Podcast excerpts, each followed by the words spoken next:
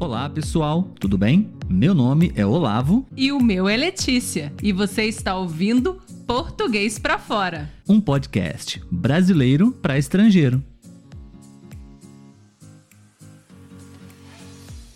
Olá, pessoal, tudo bem?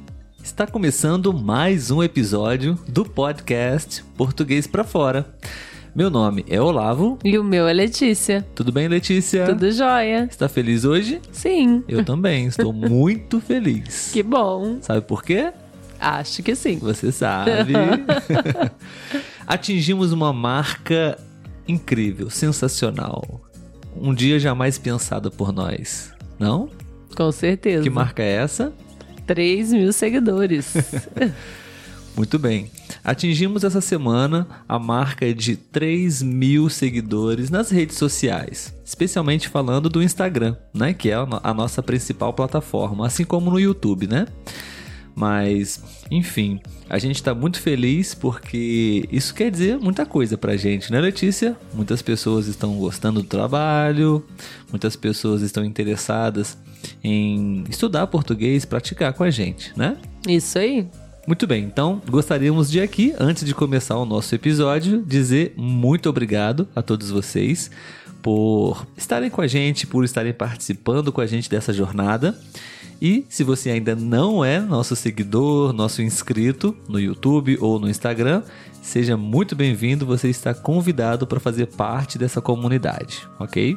No episódio de hoje, eu vou fazer umas perguntinhas para Letícia para ela poder me ajudar a te ajudar ok? Algumas estruturas, Letícia, no português que são muito usadas, mas eu acho que não é muito bem estudada ou não estão muito presentes nos livros de gramática, ok? Ok. Vou tentar ajudar, né? Porque o português é difícil às vezes até pra gente. Mas você vai se sair bem, eu tenho certeza. Vamos lá. A primeira estrutura é a seguinte: dá pro gasto. Dá hum. pro gasto. Você poderia explicar para o pessoal o que significa essa estrutura e como nós usamos aqui? Hum, dá para o gasto é aquele passa na média. O que seria é... passar na média?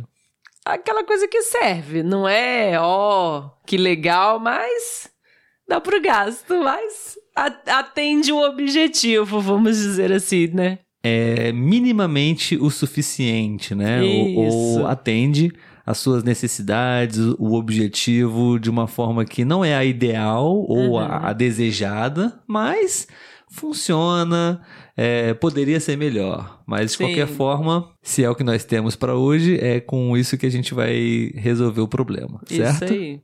Um exemplo, por favor? Uma frase? Hum, essa bolsa dá pro gasto? Hum, boa, pode ser, né? Talvez para a gente deixar essa frase mais completa, poderíamos pensar assim: essa bolsa, ela não é forte o suficiente para suportar o peso do que nós queremos transportar, mas dá para o gasto. Sim. Ou seja, talvez pode ser que ela seja suficiente sim para poder transportar o, o material, o que você gostaria de transportar dentro dessa bolsa, né? Mas o ideal seria ter uma bolsa mais forte. Sim. Certo? Beleza, Letícia. A segunda estrutura que eu gostaria que você me ajudasse a explicar para o pessoal é se bem que.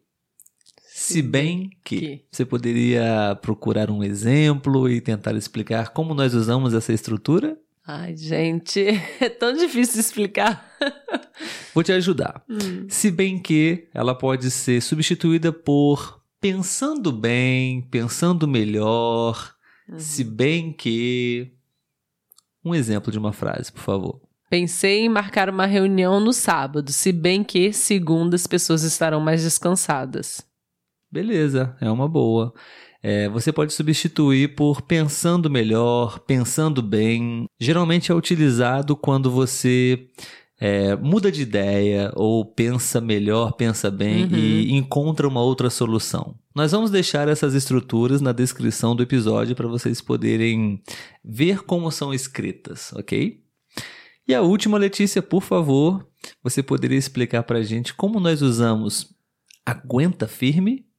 Aguenta firme. Aguenta firme. É tipo força, né? É motivacional, aguenta motivacional, firme. Motivacional, exatamente.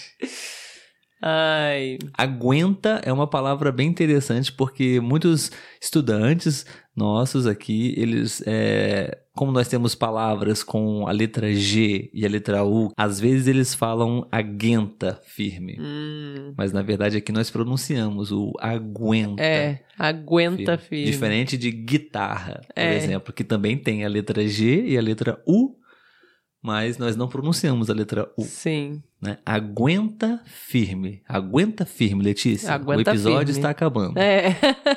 Eu ia para um contexto de academia. Hum. Aguenta firme. Só faltam mais dois pesos, algo assim, né? Aguenta firme, falta pouco. Então, assim, força. Segue que falta pouco. Exatamente. É, é, resistência, né? Sim. Perseverança, resiliência. Quando você tá cansado, né? A pessoa fala, aguenta firme, porque É. tá acabando já. A Sim. corrida, por exemplo. Aguenta firme porque está acabando a corrida. Sim, sim. Geralmente a ideia é essa. O processo já está próximo do fim, às vezes você está ahm, insatisfeito com o seu trabalho, por exemplo, ou com um evento em si, talvez, e, e geralmente quando tem já um prazo determinado para acabar, a gente utiliza essa- estrutura, né? Aguenta firme, Sim. é, porque tá acabando. Ou aguenta firme porque vai passar. É, isso aí. Muito bem. Obrigado, Letícia, pela De sua nada. ajuda.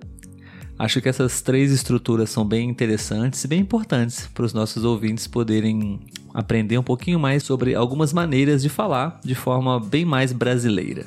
Com certeza, é sempre bom, né? Obrigado, pessoal, por terem escutado mais esse episódio e a gente se vê no próximo. Tchau, tchau. Tchau, Letícia. Tchau, Olavo. Aguenta firme. Esse episódio deu pro gasto? É, Se bem que acho que foi bom. acho que foi bom. Ou acho que a gente pode fazer melhor.